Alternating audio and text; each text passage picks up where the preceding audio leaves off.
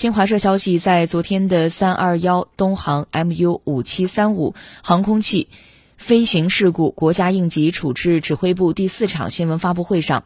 民航局航安办主任朱涛表示，现在已经基本确定了事故的主要撞击点，飞机大部分残骸主要集中在主要撞击点周围半径三十米左右的核心区域内，深度从地表向下延伸大约至二十米左右。已经找到的主要残骸包括发动机。部叶片以及涡轮残件、发动机吊架残件、左右侧水平尾翼残件、副翼自动驾驶作动器以及带有部分翼梢小翼的机翼残件，还发现了驾驶舱内的机组逃生绳和机组手册残片以及部分机组证件。